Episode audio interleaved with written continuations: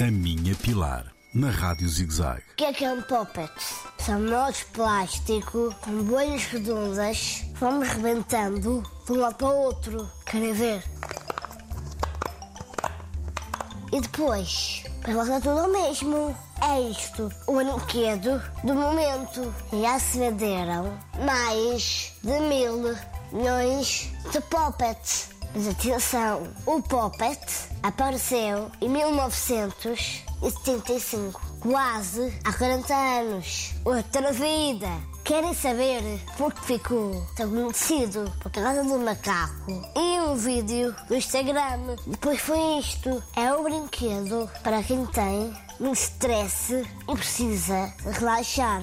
Vamos aprendendo e o stress vai-se embora. É um brinquedo e ao mesmo tempo uma terapia. Sabe mais uma coisa? Este brinquedo ajuda meninos com autismo. Só por isso é muito importante. Já sabem, quando tiverem menos bem, vamos apertando com o Poppet. Só mais uma coisa. Depois digam se gostaram. Um beijinho na Pilar.